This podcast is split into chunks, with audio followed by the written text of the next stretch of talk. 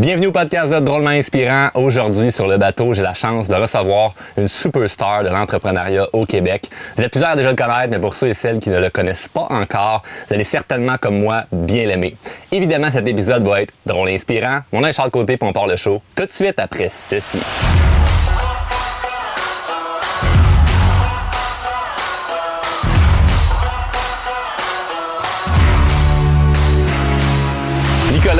T'ai présenté comme étant une superstar de l'entrepreneuriat au Québec, puis euh, tu me dis, moi je me définis pas comme ça.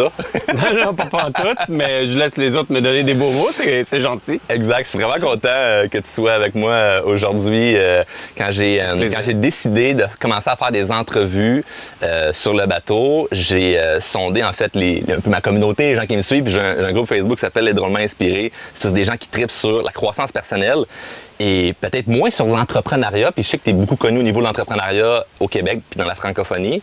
Et euh, ton nom est revenu là. Plein de fois. Là. Le monde est gentil, comme, merci. faut que tu reçoives Nicolas Duvernois euh, à ton podcast. Donc, euh, évidemment, il y a plein de gens euh, qui te connaissent. On fera pas le tour sur toute, ton histoire. Sur ton site web, je pourrais dire que pour ceux qui te connaissent pas, il y a, pour ceux qui ne te connaissent pas encore, il y a, il y a une belle vidéo qui présente les débuts de Pure Ouais. Vodka et, et Eh tout là ça. ça fait longtemps qu'on a fait ça, ouais. Ouais, puis mais tu as eu, un- t'as eu un parcours très euh, noble où ce que tu as commencé bon, à la- à l'avant les, les planchers de l'hôpital Sainte-Justine, puis tu as fait, t'as fait le- un concours où ce que vous êtes devenu la meilleure vodka au monde. Ouais. Est-ce que c'était une belle c'est une bonne stratégie marketing de devenir la meilleure vodka au monde avant d'en vendre une bouteille? Parce que ça nourrit storytelling là. C'est, euh, c'est, euh, c'est la meilleure stratégie marketing au monde là. que j'ai pas voulu. J'aurais voulu dire, tu sais, j'avais- tout était calculé. Non, moi, c'était plus euh, une multitude d'échecs et Ouais. de refus qui m'ont obligé à m'inscrire à cette compétition-là. Et puis, ben, la vie m'a remercié.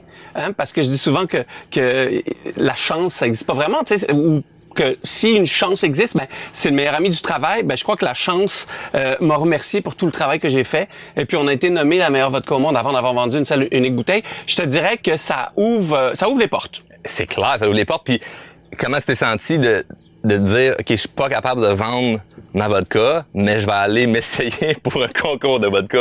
C'est pas une espèce d'incohérence ou de sentiment d'imposteur. euh, Ben c'est parce que j'avais eu l'idée de m'inscrire à cette compétition-là parce qu'on venait de nous refuser à la SAQ. Et Ouais. puis, je me suis dit, tu sais, au Québec, on a le syndrome Céline Dion. Hein, faut que tu réussisses ailleurs avant d'être reconnu chez toi.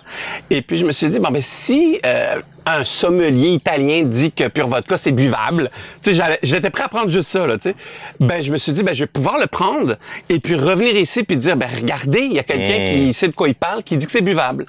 Là, je m'attendais vraiment pas à remporter. euh, fait qu'il y avait quand même une stratégie marketing en arrière.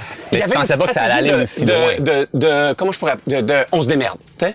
Euh, le système des dés, tu sais, débrouille des merdes. Ouais. Je fais face à une porte fermée. Comment je fais pour quand même rentrer? Moi, c'est toujours comme ça. Euh, toute ma vie ou presque, je, je suis jamais rentré par la porte, mais je suis toujours rentré où je voulais rentrer. Une fissure quelque part, une fenêtre entrouverte, euh, comme le Père Noël là euh, dans la cheminée. Moi, je crois sincèrement que quand il y a un défi devant toi, euh, ben il faut que tu le contournes. Tu sais, combien de personnes restent devant puis là ils se grattent le- les oreilles Ouais, ouais, à un moment Qu'est-ce donné. que je fais, qu'est-ce que je fais, que qu'est-ce que je fais? t'agisses, c'est ça. Alors, alors oui, c'est- tu sais, c'est c'était pas un hasard que je me suis inscrit, mais euh, Dieu merci euh, que j'ai euh, eu ce réflexe-là parce que Ouais. ça a quand même euh, Ça l'a propulsé. euh. Puis, puis ça, ça continue de nourrir le storytelling de Hey, on est la meilleure vodka. Ben, on a gagné ce concours meilleure vodka au monde. cinq fois depuis. Cinq fois depuis. Avant d'avoir vendu une bouteille. Moi, c'est cette, espèce de headline-là que je trouve Ouais. qui est comme Wow, ça punch. C'est l'histoire vraiment- hollywoodienne que tu aurais voulu écrire. Là. Exact, exact, exact. Et c'est- mais ça l'a parti quand même, c'est ça, d'un échec de j'ai été refusé. Puis moi, j'ai une phrase que je répète souvent. Pour ceux qui me connaissent, ils la connaissent déjà, les gens la répètent. C'est ça va être curieux de voir comment ça va se retourner à mon avantage. Quand quelque chose de négatif arrive, moi j'aime ça me dire, il y a quelque chose en arrière de ça. Puis de produire de la vodka, si je me souviens bien, tu me corrigeras si je me trompe, ça a parti d'un échec quand t'es parti en restauration, mais t'as remarqué que ben, la- l'alcool la plus vendue, c'était la vodka. Fait que T'as décidé de lancer là-dedans. Fait que ça a, été, ça a parti d'un échec, en fait. Mais tout mon parcours euh, jusqu'à aujourd'hui, euh, c'est grâce à des échecs. Euh, C'est fou ce que tu viens de dire là. là. Tout mon parcours jusqu'à aujourd'hui, c'est grâce à des échecs. Mais absolument, parce que bon, moi j'étais en sport-études et euh, j'étais en sport-études et Dieu merci que j'ai découvert cette passion-là. J'ai fait basketball à l'école euh, parce que j'étais pas bon à l'école. Moi, j'étais vraiment pas bon à l'école et puis euh, le sport-études m'a permis de d'avoir en quelque sorte une raison de rester à l'école. J'aurais jamais abandonné l'école, mais mais tu sais, ça me motivait plus à y aller. Puis ça m'a obligé à avoir un minimum de notes. Il fallait avoir 60% alors il fallait, alors j'avais 60.00. euh, mais euh, j'avais énormément de talent, mais pas du tout d'éthique de travail. Alors, j'ai pas pu faire une carrière de basket parce que il me manquait ce, ce- ce- fameux euh, plus que les autres ont. Ensuite, euh, j'ai toujours rêvé d'être architecte, mais euh, quand j'ai regardé la cotère que- qu'il fallait pour être architecte, j'ai rapidement réalisé que j'allais pas être architecte.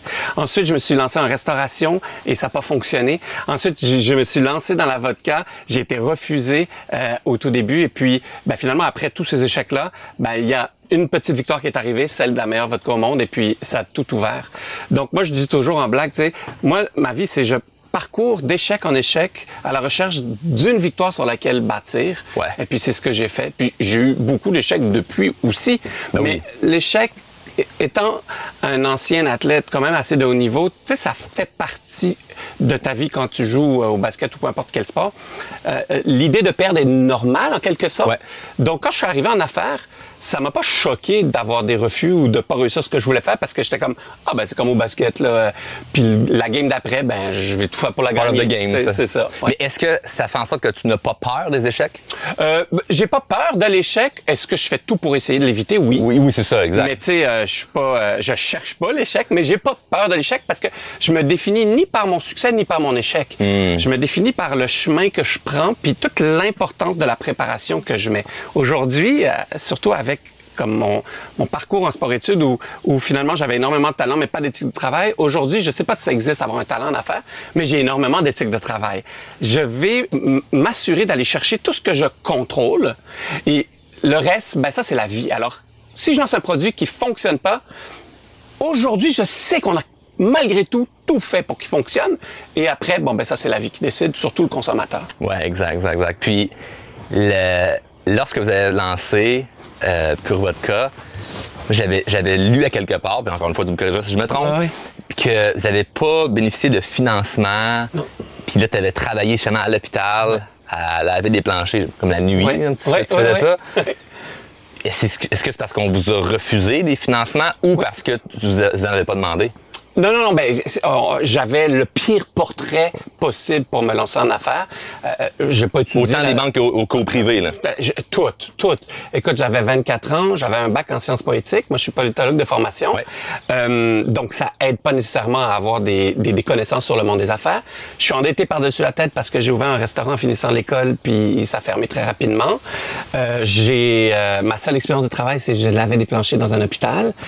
Euh, va voir un banquier pas gros, là. demander de l'argent pour faire euh, pour faire de la vodka. Puis en plus, c'était dans le temps où il n'y en avait pas de producteurs de spiritueux. Aujourd'hui, il y en a plus d'une centaine. Mais moi, j'étais le premier. Fait que non seulement je sais pas de quoi je parle, mais il n'y a pas de comparatif. Si j'avais voulu lancer une bière, là, le gars, il aurait dit, bon, ben, il y a Molson, il y a la BAT, bon, OK, c'est peut-être Ouais. possible. Mais s'il n'y en a pas, il y en a plein qui se disaient, ben, s'il n'y en a pas, c'est pour une raison. Ben oui, c'est parce que personne n'a pensé à le faire, mais euh, c'est parce qu'il n'y a pas de marché. ou- Exactement. Souvent, quand t'es le premier à quelque chose, on va dire, ouais, c'est parce que compliqué. quelqu'un l'aurait déjà fait, Nicolas, si c'était, Ouais. si c'était pas tout, ça serait un autre, là, c'est parce que ça, il n'y a pas de marché pour ça. Tant que personne n'a pas fait une première fois quelque chose, pour la majorité du monde, c'est impossible à faire. C'est fou, hein, quand même. C'est complètement encore aujourd'hui, puis c'est drôle parce que on écoute des films ou des entrevues, c'est des gens qui vont, t'écouter, puis ils vont faire Waouh, c'est inspirant, puis là, eux vont avoir une idée de quelque chose que personne n'a fait, puis ils vont se dire Ah, mais c'est pas possible Pas pour moi. Ouais. Comment on fait pour passer par-dessus ça? C'est- Ben- est-ce que est-ce qu'on est, on est né comme ça? Y a-tu quelque chose que tu as développé ou.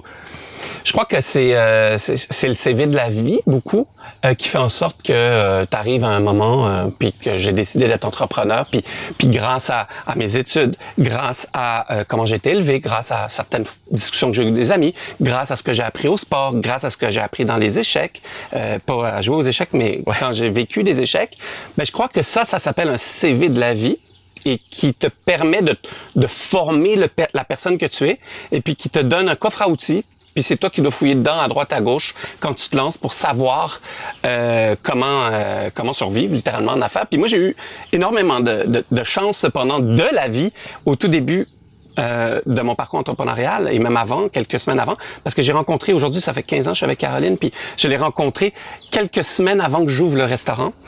Euh, et euh, on est tombé follement en amour. Et puis... Elle a vu l'échec.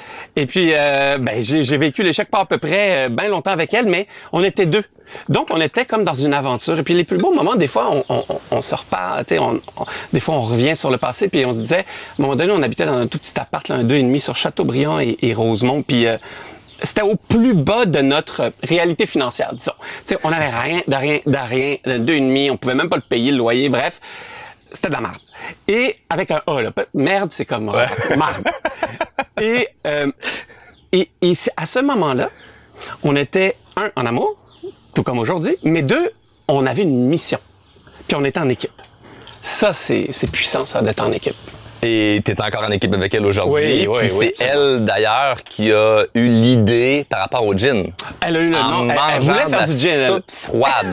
Exactement. Quoi, ça? hey, tu m'en sors des trucs. Écoute, nous, nos, nos produits. Euh, nos produits sont pas inventés, nos produits sont sont développés euh, en raison de la vie hein, qu'on a. Ouais. Et, et, euh, ça faisait deux ans qu'on cherchait la fameuse recette qu'on voulait faire pour notre gin.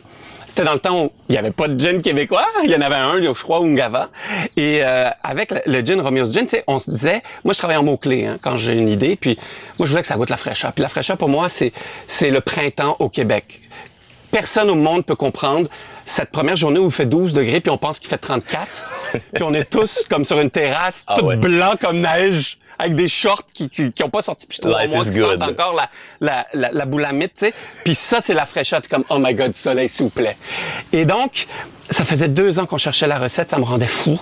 Et euh, un jour, Caro est enceinte de notre première euh, fille, euh, Victoria, et puis euh, on est allé dans un restaurant, la Brasserie Bernard, et puis encore une fois pour parler de la recette avec mon, mon bras droit Stéphane, et puis euh, je commande un tartare, Stéphane commande un tartare, et puis Caro, qui adore les tartares, comme quoi la vie, mais elle est enceinte, elle pouvait pas prendre de tartare. Hein? Il y en a qui font plus attention. Et, euh, et, et, donc, elle a commandé la soupe du jour. Et puis, la soupe du jour, on sait, la soupe du jour, le petit secret, c'est un peu pas mal tous les ingrédients que tu es prêt à, ce que tu vas perdre. Le chef fout ça là-dedans. Parfait, Brise c'est la pas soupe le du rêve, jour. là, de, du soupe du jour. c'est la soupe du jour. Et puis, euh, Caro reçoit la soupe du jour. Elle commence à prendre une bouchée, une mordée. Je sais pas qu'est-ce qu'on fait avec une soupe. On la boit, on la mange. Pas trop sûr encore. C'est selon ce que Faites vous ce que vous voulez. voulez. Faites ce que vous voulez. et euh, vous la sirotez. et, euh, et après la première gorgée, elle a dit, Nick, il faut que tu goûtes à la soupe. Il faut que tu goûtes à la soupe. Je te jure, moi, dans ma tête, j'étais comme, appelle Ricardo, là, parle de la soupe. Moi, moi, là, je, je suis rendu ailleurs. Moi, je veux un gin, OK? La soupe, c'est ma calice, tu sais. Dans ma tête, genre, jamais Ah. j'aurais dit ça à ma femme. Et euh, à, à personne, d'ailleurs. Et, et, et j'ai goûté la soupe, et puis euh, ça goûtait la fraîcheur. Et puis, euh, la soupe, c'était euh, concombre, aneth, lavande, un peu d'amande, là, euh, brisée dessus, un peu de citron. J'étais comme, oh my God, on prend ces six botaniques-là, là, ces six ingrédients-là, on va euh, voir notre médiateur, on lui dit, fais-moi un gin avec ces, ces ingrédients-là. Sans lui dire ça venait d'une soupe parce que là, il m'aurait... Déjà qu'il pensait que j'étais fou. Là, j'étais comme, hey, j'ai mangé une soupe, fais un gin. Euh, alors, euh, il a pris ça. Deux, trois tests plus tard, deux, trois semaines plus tard, boum, on avait notre gin. Tout ça grâce à une femme en scène qui est obligée de prendre une soupe. Comme quoi, la vie, ben, tu vois, tu sais, ça, ça, se- ça, se- tu sais, dans ton plan d'affaires, bon, ben, je vais mettre une femme enceinte, je vais lui faire manger de la soupe, tu sais, ça existe Il y a pas ça. C'est la vie. Puis ça, c'est puissant. C'est très puissant. Mais il faut, puis- il faut que tes yeux soient ouverts en tout temps. Oui, ben oui, mais Tu oui, oui. parce La créativité, qui tu peux pas la, la, la, passer, là. Tu sais? Ouais. Puis après, il serait dit, ah, j'ai toujours pas trouvé la recette. Christian l'a mangé la recette. Ouais. Mais c'est parce que, tu sais, le monde, souvent, ils sont... Puis ça, c'est un défaut de l'entrepreneuriat puis de certains entrepreneurs, tu sais. T'es on 24 heures sur 24. Mm. Tu sais, c'est comme 24 heures sur 24. Tu sais, tu te lèves pour faire pipi 2 heures du matin. Oh my God, l'idée du siècle. Tu sais, Ouais, c'est mettre des petites lumières sur le bol pour être sûr de Mais ça viser. t'a- ça ça, t'arrive-tu des fois, moi? Parfois, je me couche, et là, ça fait 15 minutes qu'on est dans le lit, ma conjointe et moi, puis là, je me lève d'un coup, puis elle fait, qu'est-ce que tu fais? Je m'en vais écrire. Ah, ben- J'ai une idée, là. Il faut que je la mette sur papier parce que c'est l'idée, là, du siècle, là, de comme, faut que je fasse ça, là. Mon surnom dans la chambre à coucher, et ça c'est un scoop, c'est Monsieur Post-it. J'ai des post-it à côté de mon lit. Dès que j'ai une idée, parce qu'il faut que je l'écrive, sinon je vais y penser. Puis Ouais. euh, je dormirai pas. Puis si j'ouvre mon téléphone pour me l'envoyer, Je suis bien euh, non, euh, je suis très technologique, mais j'essaye de pas me technologiser la nuit là. Ben, moi, j'ai pas de téléphone dans la chambre. Ah, ok, ah, t'es fort. ça, ça, ah, un- ah, non, non, je suis pas rendu là. là. Non? Voilà, on se calme, on se calme. Mode avion. Commençons avec un post-it. Euh, et puis moi, j'ai des post-it. Il y, y a des nuits, là, il y a 15 post-it. Mais euh, un 15 mot, une idée. Ah ouais, facile. hein, là. OK, là, là, tu me bats, là, tu me bats, là. Mais c'est des mots, hein? C'est des couleurs, c'est des trucs, des fois. Juste, tu sais, Mais tu je pense à quelque chose, j'écris bleu, puis je... Ah oui, oui, oui, oui. oui, oui. Tu à te Je retrouver de, OK, ouais, ça, ça, ça, ça. Ouais, ouais, ouais. Puis tes idées, comment, comment, parce que t'es es clairement quelqu'un de créatif. Ouais. Moi, la créativité, j'ai de la difficulté à la provoquer. Il faut justement que je vais en prendre bateau, je vais en prendre une marche. Puis là, il y, a une idée, puis là, je plonge dedans. C'est comme si je, je le sens, il y a comme un flow là, dans la créativité où que, là, quand tu le sens, là, tu plonges dedans. Puis là, tu là, t'écris ou là, il y a des- idées qui arrivent. Mais si je m'assois puis je fais, OK, là, aujourd'hui, c'est ma journée créative. Ah non, ça- ça vient pas, là? Non, non, non, non, non. Mais moi, je, je la provoque pas, mais, mais je la nourris en permanence. Comment? Euh, je suis quelqu'un de très curieux. Et puis moi, je crois que c'est la curiosité euh, qui, euh, qui nourrit la créativité. Euh, je suis épuisant là à suivre. J'écoute énormément de balados sur tous les sujets et, et, et leur contraire. Je lis énormément, je parle à du monde. Tu sais, bon, le monde me reconnaît quand même beaucoup. Hey, je peux parler là des fois 20, 30 minutes à une personne au coin de la rue juste parce qu'il me- tu sais, parle, jaser, ouais.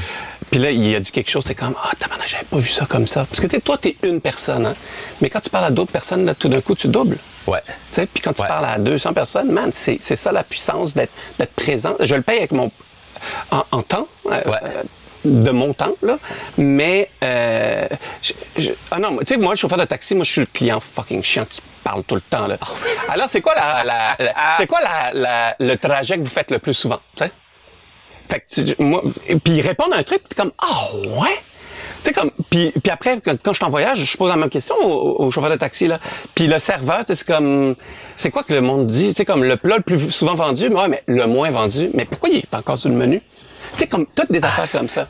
D'ailleurs la soupe à la brasserie Bernard, parlant de menu, est devenue une soupe régulière et elle s'appelle la soupe Roméo. Non. Oh non, non, la soupe Roméo Ah, wow. Ça, c'est cool. C'est Ouais. très hot. Mais t'es exactement le genre d'ami que j'aime avoir. Moi, je, moi, je suis pas cette personne-là qui va poser plein de questions, mais j'aime être avec quelqu'un qui pose des questions que ça me fait rire de voir des fois le clash de quelqu'un qui a pas le goût de parler. Ah, non, non, mais je peux toi comprendre, par exemple. qui alimente, Ouais. là, tu sais. Je comprends les. T'es pas un casse-couille non plus. Non, là. pas du tout, pas du tout. Moi, je comprends quand la personne veut la paix. OK. Euh, ça m'arrive aussi des fois, moi, à, à- à être moins volubile, mais c'est clair que euh, je maximise la chance que j'ai d'être devant. Tout à l'heure, je te demandais si tu pêchais. Euh, un- c'est une question de- d'environnement. Ouais. et et, euh, je suis pas un pêcheur, mais euh, à un moment donné, un de mes amis m'a invité une journée de pêche avec un de ses amis aussi qui est, tu sais, euh, genre 18 cannes à pêche, une affaire de fou. Man, on a parlé pendant 8 heures de pêche. C'était une discussion savoureuse Ouais. et, et j'ai tellement appris. Le trois quarts, j'ai oublié, c'est pas grave. J'ai appris un quart et ça, je le mets dans mon sac à dos. Puis j'ai un- je suis sorti plus intelligente de cette journée-là. Ouais. Puis moi, je suis en perpétuelle recherche du perfectionnement personnel pour moi. Et ça passe par aussi nourrir cette curiosité qui m'aide à être créatif, qui trois ans plus tard me dit, hey, un jour j'ai fait de la pêche là, puis je me rappelle que boum, puis là c'est comme ça que t'as l'idée, tu sais. C'est très hot. Et on, par- on parle d'être euh, d'être créatif. C'est bon quand tu rencontres des gens justement qui peuvent te donner des idées, mais tu rencontres des gens aussi parce que ben t'es connu. Est-ce que parfois t'aimerais ça ne pas être connu pour comme plus avoir une certaine euh, tranquillité? Ou le Nicolas Duvernois comme qui passe à la télé, la radio, les journaux, internet, comme on voit ta face souvent. Mm. Ouais, ouais. Fait que c'est clair que le monde te reconnaisse. Ouais. Est-ce que de temps en temps, puis je suis certain que c'est comme t'aimes les gens puis tu t'arrêtes pour les saluer, mais est-ce que des fois tu fais comme ah, ce soir ça serait cool que personne sache qui? Non, jamais, parce que c'est euh, euh, les personnes qui viennent me voir, euh, je, je le prends comme un privilège. C'est des personnes qui ont qui respectent ma démarche, qui respectent ce que je fais, sont 120% tout le temps extrêmement polis, même s'ils Ouais. sont pas d'accord avec moi, ils sont gentils et polis. Mais t'as pas de haters, t'as pas des non, gens qui te non, détestent. euh, Non, non, parce que c'est- c'est ton choix de me suivre ou pas. Tu sais, Ouais. euh, je, je n'oblige rien. Tu sais. Euh, J'aime beaucoup le monde. Où j'aimerais euh, ne pas être euh, Nicolas Duvernois, euh, la personne connue, c'est euh, il y a des vérités de la société qu'on devrait plus souvent dire euh, que est-ce que j'ai envie de mettre ma main dans le le, le, le, sac de crabe? Même si je suis convaincu d'avoir raison, Ouais.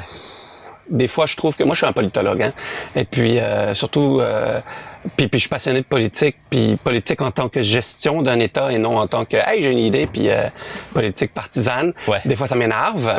Euh, Si moi j'étais le premier Ouais. ministre, je ferais. Fait que euh, non, quand, quand, quand ça m'arrive, j'appelle les amateurs de sport puis je chiale sur le sport. Là, tu sais, c'est comme euh, ça passe comme ça.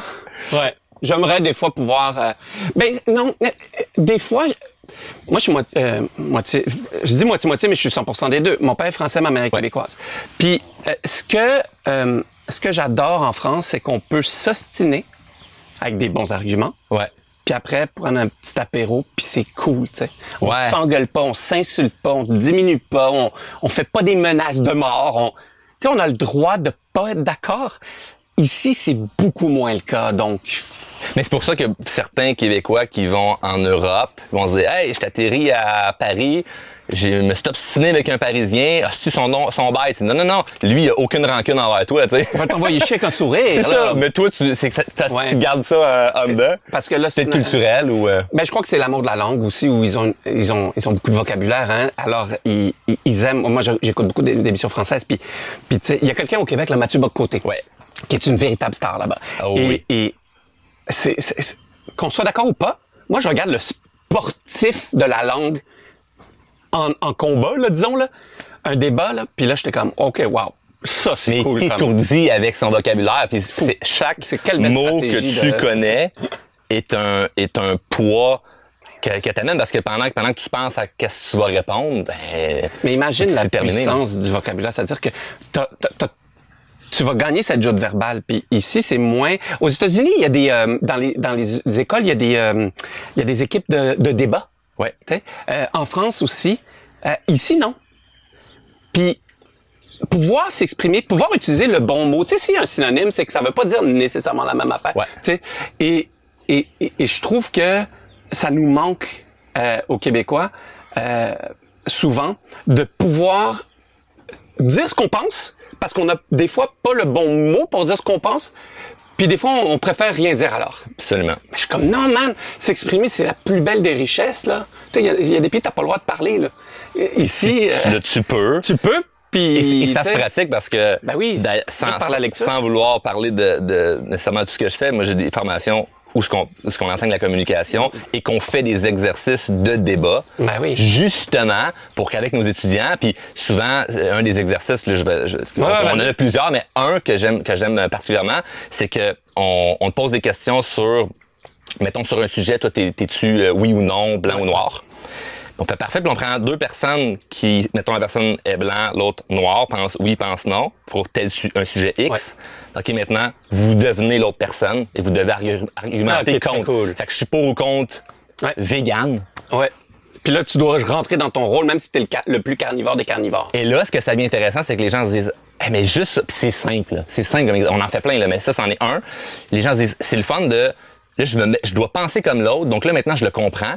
Donc, si je suis dans un débat ou juste une discussion à la table, je vais être capable de pouvoir me positionner en étant, je comprends ce que l'autre personne dit, donc dans mon argumentation, je serai pas juste dans de l'attaque, je serai pas, tu sais, je serai pas de l'attaque personnelle, je vais rester sur le sujet. Puis c'est vrai, moi, je me suis beaucoup inspiré, beaucoup plus des débats euh, politiques en Europe Ouais. qu'ici au Québec parce que je trouve que dans leur vocabulaire, ils ont quelque chose qui ils poussent ça beaucoup loin puis là, tu vois une rhétorique comme Et puis, le incroyable. débat, qui est des fois perçu ici comme un combat, est justement fait pour éviter le combat. Ouais, c'est ça. Parce que si tu arrives à t'exprimer puis à comprendre ton adversaire, même si t'es pas d'accord avec, Ouais. OK, je te respecte. Moi, je suis euh, vegan. Toi, tu manges euh, des animaux. Correct, tu sais. Ouais. On que, est euh, d'accord d'être en désaccord. Mais quelle beauté. Ça, je trouve ça tellement, tellement si le fun. toujours d'accord avec les autres, ça s'appelle la Corée du Nord. On est tous d'accord avec lui, là. Il y a, Ouais, pas de COVID là-bas. Non, non, non, non, que, tu sais, c'est comme... Non, c'est beau le débat, mais bref. Je sais même pas pourquoi on parle de ça, mais bref. oh. Mais on aime, on aime euh, tous- tous les deux la langue et ça t'a amené à, à écrire euh, trois livres. Oui. Euh, moi, je l'ai lu dernièrement, euh, le dernier que tu as fait, Réussir son télétravail, gentil, que j'ai demandé à tous mes employés d'acheter. Génial, parce que merci. Nous autres, toute notre équipe tra- travaille en Ouais, télétravail. Euh, puis on n'a pas l'intention prochainement d'avoir un, un bureau, choix personnel, mais euh, Ah, ça a belle... révolutionné la, man- méthode. Là. Et ça aussi, ça a été une idée qui t'est sortie comme de... Ah, écoute, entre l'idée et, euh, et le lancement de ce livre-là, je crois que c'est euh, trois semaines, 300 pages. Euh, j'ai je me suis entouré d'experts là parce que je voulais Oui, comprendre mon échec. Encore une fois, ma plus grande force, c'est mes échecs. C'est parce que j'ai compris que si je les analyse, puis je les comprends, puis j'en tire des, des, des leçons, non seulement je peux aider les autres grâce à mon échec, mais je ressors plus fort. Ouais, c'est ça. Puis j'ai découvert ce livre-là. J'ai eu l'idée de ce livre-là en tournant euh, Deux filles le matin. Je suis en train de tourner Deux filles le matin, puis euh, il parlait de télétravail. C'était en plein milieu de la pandémie, là, euh, la première année. Et puis, euh, il y a un psychologue, il y a moi, il y a, deux, trois autres personnes invitées.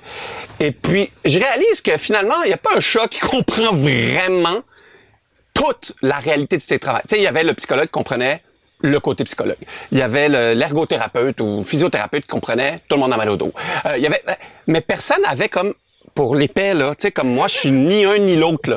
Moi je suis juste le dude comme qui avait l'habitude de, de toujours être debout au bureau, d'aller parler au monde. là, qui Puis rush, là. Je me retrouve dans, dans un sous-sol euh, avec moi j'ai raté le télétravail. Euh, cinq ou six ans avant la pandémie, où quand on a fait faire refaire notre maison, euh, avec ma femme, on a dit deux choses à l'architecte. Un, on veut un concept air ouverte. Pas de bureau, parce qu'on veut euh, séparer la maison euh, de nos bureaux. Concept air ouverte, trois kids, t'entends rien. Ça n'existe pas. Et pas de bureau. Bravo, Nick. Bravo. J'étais en dessous des escaliers pour le sous-sol. J'étais comme, man, seul avec ma solitude.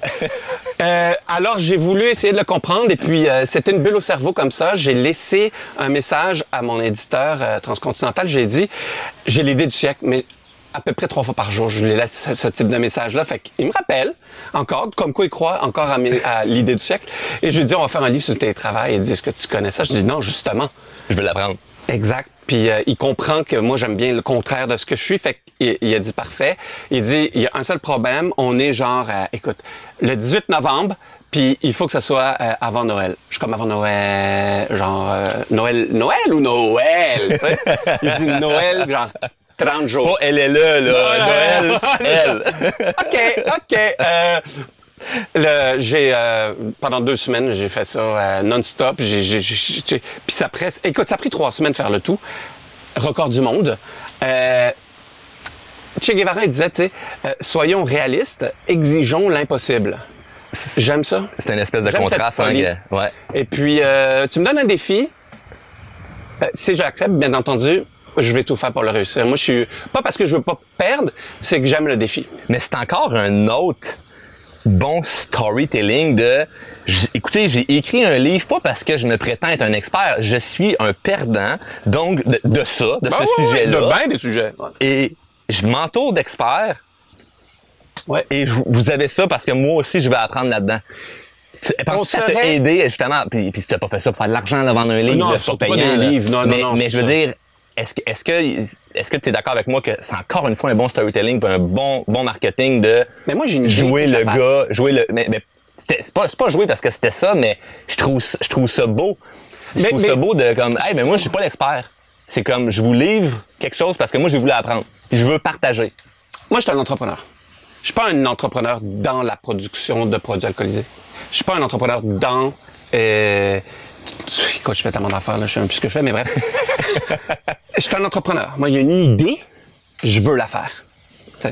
Euh, les lingettes là, désinfectantes qu'on a fait, le purel, le, le- dans une autre vie, j'ai fait le jeu les recettes pompettes, euh, le ci, le ça. Moi, j'ai une idée, il faut que je la fasse. Et c'est le poids de mes bras qui décide. Là. Pas, le plan d'affaires le confirme, mais le poids sur mes bras, là, quand il est debout, là, le plan d'affaires, il est mieux d'être nul parce que je vais le faire, que comme, j'y crois énormément. Donc non, ça c'est moi, c'est, euh, c'est, euh, mais, mais, mais j'aime ça. Je suis, je, je suis un généraliste, je suis pas un spécialiste. Je, préfère de loin savoir 1% de 100 sujets différents que 100% d'un seul sujet. Donc, il y a quelque chose qui m'intéresse. Euh, ça devient très rapidement euh, une passion parce que je lis, je, je, je, parle au monde, je, je, découvre, puis à un moment donné, ben c'est comme ça que tu as une idée. Puis, puis d'ailleurs, quand tu te lances dans une business que tu connais rien, c'est là où tu as le plus de chances de succès. Parce que... T'es naïf. T'es naïf, puis t'as as une grande chance d'innover parce que tu sais pas comment faire. Avoir lancé de la vodka en ayant travaillé pour un autre groupe de vodka, j'aurais... Euh, Voulu dupliquer. Dupliquer avec moins de budget, pas d'équipe. Tandis que là, moi, à un moment donné, je me rappelle très bien d'un matin, je me réveille, je réveille Caro, je suis comme, fuck, on achète ça où, des bouchons? Tu sais, tu vas pas au Carrefour Laval puis un magasin de bouchons à côté d'Ardennes, là, tu sais. Fait, fait tu sais, c'est comme, il faut que tu découvres. il faut que tu cherches. Un entrepreneur, c'est un enquêteur. Il a, besoin de trouver la réponse à sa question. Et donc, c'est ça. Et puis, pour venir à l'échec, puis à la force de l'échec, puis que souvent, mes idées naissent d'un échec, je crois que si les coachs, les bons, là, pas euh, tout le monde est coach, là, si les coachs ne partageaient que leurs échecs plutôt que comment réussir, ça donnerait les meilleurs résultats. Parce que bon, réussir, c'est une multitude de, de, de, de, de moments dans ta vie, de décisions que tu as pris, euh, qui beaucoup, tu peux pas le prévoir. C'est-à-dire que l'échec, tu, tu peux tout le raconter, tu le connais tout. Fait que tu peux le disséquer où tu as fait l'erreur. Hey, c'est fou ça, savoir c'est où tu as fait l'erreur. Man, c'est ça que tu veux savoir avant de te lancer en affaires. Quelle erreur ne pas faire et pas je veux réussir. Qui se lance en affaires pour pas réussir? Mais non. Explique-moi comment réussir dans, mon, dans mon, projet. Donc, puisque tu es généraliste, est-ce que tu as développé ou tu avais déjà une grande capacité de déléguer? Oui, moi je délègue énormément. Quand j'ai confiance en quelqu'un, je délègue énormément. Et euh, une de mes plus grandes forces, je crois, euh, c'est de m'entourer de, de, de, spécialistes. Euh, j'ai des pros là, au bureau, là, ont quand même une grande équipe. Et puis, euh, sincèrement, euh, parlons de ma garde rapprochée, mais tout le monde, mais ma, ma garde rapprochée, c'est tous des parcours déjà atypiques. Hein? Moi, je parle souvent de ma directrice marketing, Annick, qui a fait pharmacologie. Hein? Euh, je parle souvent de mon bras droit, Stéphane, qui a fait euh, des études pour être euh, prof de gym. Hein? Euh, moi, j'aime... Si une pharmacologue devient directrice marketing, c'est qu'elle en mange c'est que c'est sa passion, c'est pas sa job, c'est sa passion. Et donc moi, ça me donne tous les bons signaux que cette personne-là, elle va arriver avec des idées folles, ce qu'on fait au quotidien au bureau. Puis j'aime ça. Non, je, je, suis très fier de, de, de mon équipe. Je suis très fier d'avoir pu atteindre un niveau où j'ai une très belle équipe puis où j'ai confiance en cette équipe. Tout à fait. Puis vous avez atteint un très très très bon niveau. Comment tu vois euh, comment tu vois les prochaines années par rapport à là ce que tu fais? Est-ce que tu es dans un genre de planification de pour stabiliser ou toujours une croissance ou ben, je sais que je vais avoir d'autres idées donc je veux pas trop je veux pas trop figurer. Euh, all of the above. Euh, ouais. C'est euh, c'est complexe. On, on depuis deux ans, on va très bien, mais c'est complexe. Ça, ça, a totalement changé nos méthodes de faire, notre modèle d'affaires. Euh, sais, on est deux, trois jours au bureau plutôt qu'avant on était tout ensemble. Il y avait jusqu'à tout récemment pas d'événements. Fait, fait que ça a été comme super complexe à, à repositionner ou, ou, ou, pas repositionner le bateau parce qu'il a continué à avancer puis on a eu des belles années mais mais à, à genre il fallait que tu ta ceinture de sécurité là tu sais c'était la folie furieuse et puis changer nos méthodes de travail puis de, de, de juste de prévision puis de tu sais un exemple euh, qui a l'air anodin mais qui change tout pour nous euh, les canettes avant, on pouvait les avoir en six semaines. Maintenant, c'est huit mois. Eh, c'est pas la même affaire. Mais non, non. Léger détail. Léger, léger détail. cash flow wise et tout, tu sais. Fait, fait euh, les prochaines années, c'est clair que c'est, euh, on continue la croissance. On a des très fortes croissances depuis plusieurs années. On a beaucoup de produits. On, a, on vient de faire euh, une acquisition aussi dans le domaine de la microbrasserie sans alcool. Les oui. produits sans alcool, il y a un an, j'en avais pas un à vendre. Aujourd'hui, c'est peut-être 20% de notre portfolio wow. puis de nos revenus. Là. Fait que, tu sais, est-ce qu'un jour, on va être une compagnie 100 de jus d'orange? Peut-être.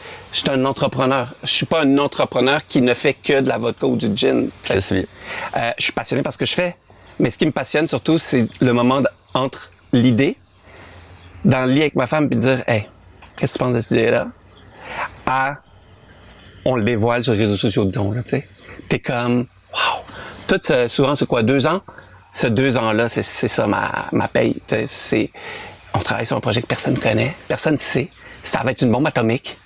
Puis, ah non, ça, ça c'est excitant, ça. Ah, ouais. Et comment tu, tu vis ça quand tu vois quelqu'un avec une, mettons, de tes canettes dans les mains, là? Tu te promènes, ben, tu vois quelqu'un, là. Ouais. Extrêmement privilégié. Écoute, le Tu monde tu l'as sûrement déjà vu, là, tu sais, comme tu Oh passes, oui, oui, oui, il y a quelqu'un, moi, dernièrement, j'ai quelqu'un qui me parlait de mon podcast, puis qui me demandait les, les invités que j'allais avoir pro- prochainement, puis j'ai dit, ah, ben, je vais te dire toi parce que je vais pas nommer Ouais. les prochains, mais je vais recevoir Nicolas Duvernay, t'avais confirmé, puis il dit, ah, je connais pas. Je dis, ben, ce que tu bois, c'est ça, c'est à lui, C'est la version liquide. il buvait, il buvait ta il cool. était là, ah, ok, ouais, oui, oui, là, je sais qui. Ouais. Mais comment toi, tu vis Ben, ça? c'est, un privilège, c'est un rêve. Tu sais, quand tu vois quelqu'un, sachant qu'il faut travailler pour gagner sa vie, Ouais. Sachant que c'est pas toujours évident, les conditions de travail, ou que cette personne-là décide de prendre ce montant X de dollars qu'il a travaillé, qu'il a mérité, puis qui te fait un geste de confiance, un geste de confiance, acheter quelque chose. Sais, c'est comme... Et cette confiance Je suis gêné, moi. À la SAQ, tu sais, quand j'ai à la SAQ, euh, souvent, là, je vais aller... Puis je, ah, je suis gêné, là. Fait que là, je prends une photo du, du, du chariot, tu sais, tout caché, là. Tu sais, je fais semblant de parler, puis là, comme photo. Puis là, ben... Ouais. J'envoie ça à ma femme, je suis comme, oh my god, oh my god. Euh, Caro est comme, présente-toi. Je suis comme, non, oui, ça, Non, non, non, j'ai pas envie, non, non. C'est pas, t'es pas, t'es pas cette personne-là qui veut comme Non, trop, non, euh, j'ai déjà assez de monde qui vient de me parler, puis moi, déjà que, que je suis très volubile, euh, je suis gêné, on dirait. Tu sais, des parler devant 15 000 personnes, aucun problème. Aller voir quelqu'un pour dire, hey, merci beaucoup, man. Ça me gêne. Ouais. Mais s'il m'écoute, là, merci fois mille. C'est, très, mais c'est sûr, ça, ça doit être le, le fun à vivre. Puis d'ailleurs, par rapport au gin, j'ai lu tout dernièrement, t'as t'as passé dans le Ford Magazine. Ouais. Ils ont, ils ont- euh, félicitations. Merci, merci. C'est comme une, une médaille d'or olympique pour un Ouais. athlète. Pour un entrepreneur, être dans le Forbes, c'est intense. C'est, c'est très hot. Pour les gens qui ne savent pas, là, Ouais, non, non, euh, non, Magazine, c'est très cool. pincé plusieurs fois. Puis en plus, je suis très content. Euh, le, le mois où il- de mon entrevue, là, c'était l'article le plus lu. Et puis, euh, j'étais- ouais. j'étais fier, pas, pas pour moi, hein. J'étais fier de... Moi, je l'avais les planchers à l'hôpital Sainte-Justine. Moi, c'est ça ma, Ouais. c'est- c'est ça ma base. C'est ça mon, mon, Mais tu reviens souvent à, à ça, Ouais. le, de où tu. ça m'a tout pars? donné. Ça m'a tout donné. Tu sais, Euh, tu laves les planchers dans un hôpital que je, suis né d'ailleurs, que mes trois enfants sont nés. Mais j'ai déjà travaillé un 15 octobre dans la salle d'accouchement à laver les planchers et moi j'étais né un 15 octobre 1980. Peut-être pas dans cette salle-là, mais dans le département au 4e 9. Et, donc c'est des beaux moments. Et, et travailler dans un hôpital, surtout pour enfants, je te dirais les autres aussi, mais sais, moi, là, bon, c'est compliqué. Ça fait deux ans que j'essaie de me finan- m'auto-financer avec Caro, bla, bla, bla. Là, tu vois un kid de trois ans qui a pas de cheveux. OK, ma vie est fucking belle. Ça te ramène Fait sur terre en ça, là, ça m'a énormément aidé. Euh, J'en suis Dans la convaincu. résilience de- du processus. Juste accepter le fait. Et puis, euh, dans les hôpitaux, c'est très hiérarchisé, là, tristement. Et puis, tu sais, le laveur de plancher, souvent, euh, il est en dessous même de, de la poussière, là, tu sais, dans la hiérarchie. Tristement, devrait pas? quand on voit à quel point ils sont importants. Puis, je, suis- je suis très fier, euh, ex-laveur de plancher. Quoique je les lave encore des fois au bureau. Quand je, je pète ma coche un peu, là, je passe la main, ça fait du bien. Retour aux Et- sources. et- et- Retour aux sources. et, et, et j'ai beaucoup aimé cette job-là. Moi, autant, tu sais, dans ma, ma, ma tête, euh, c'est très organisé, désorganisé pour certains, mais moi, je me retrouve là-dedans. Mais autant, j'ai besoin que ça soit propre et rangé. Tu sais, à mon bureau, là, les, les livres sont en ordre alphabétique, puis fait que ça me rassure. Alors, laver les planchers, je crois que c'était une manière de me calmer aussi, parce que j'aime ça Ouais. quand c'est propre. Puis Dieu sait que c'est le fun quand c'est propre, puis surtout quand tu le fais pour euh, une, une chambre d'une dame qui vient d'accoucher ou un enfant malade, tout ça, t'es comme, hey, ta vie est déjà complexe, moi, je vais te rendre ça propre. Ouais. puis beau. Tu sais, je range la chaise, je la mets droite. Là, une chaise pas droite, ça n'a pas raison de vivre. là. Fait que, tu sais, tu comprends, ça m'a beaucoup aidé. Puis ça m'a beaucoup marqué. Puis c'est de paye en paye qu'on a autofinancé cette entreprise-là. C'était tout, là. C'était tout pour mon parcours, là. Mais un peu plus tard, euh, est-ce que vous avez réussi à aller chercher du financement ou Oui, des, par la suite, oui. des investisseurs puis euh, Oui, pour, la croissance années, là? Oui, oui, non. Parce que là, il y avait une crédibilité de bâti, donc là, vous avez pu- Exactement. Le succès est là, le monde te cogne, te, te rappelle finalement. Ah. Tu t'en rappelles de la fois? Ouais, ouais. fait que... euh, maintenant, l'argent devient un peu un problème, là, tu sais, que- Ben, ça, ça devient toujours un problème différent parce que, tu sais, c'est- c'est c'est juste qu'il y a plus de zéro. Mais, la réalité est le même, c'est les mêmes discussions, en Euh, fait. C'est la même discussion. Avoir une marge de crédit de 10 000 ou une marge de crédit de 10 millions, c'est juste le chiffre qui change. C'est presque la même démarche. Ouais. Euh, parce que si tu demandes une marge de crédit de 10 millions anyways, c'est parce que tu as un parcours avec ton banquier qui, qui justifie ce montant-là. 10 000, tu peux arriver de nulle part puis le demander.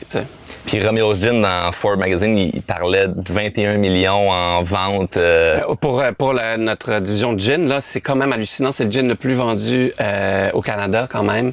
Euh, c'est euh, non, non, c'est hallucinant. Le Romeo's Gin, c'est, tu sais, on a beaucoup de produits, on a une trentaine de produits, mais celui-là, c'est, ça s'explique pas là. C'est, C'est à quel- on, on va au Japon là. Tu sais, c'est comme. Ah ouais. Là, combien de pays? Euh, une douzaine de pays à peu près. Surtout Romeo's Gin, je te dirais. Pure Vodka un peu, euh, aussi un peu. Euh, on a d'autres produits qui sont plus locaux.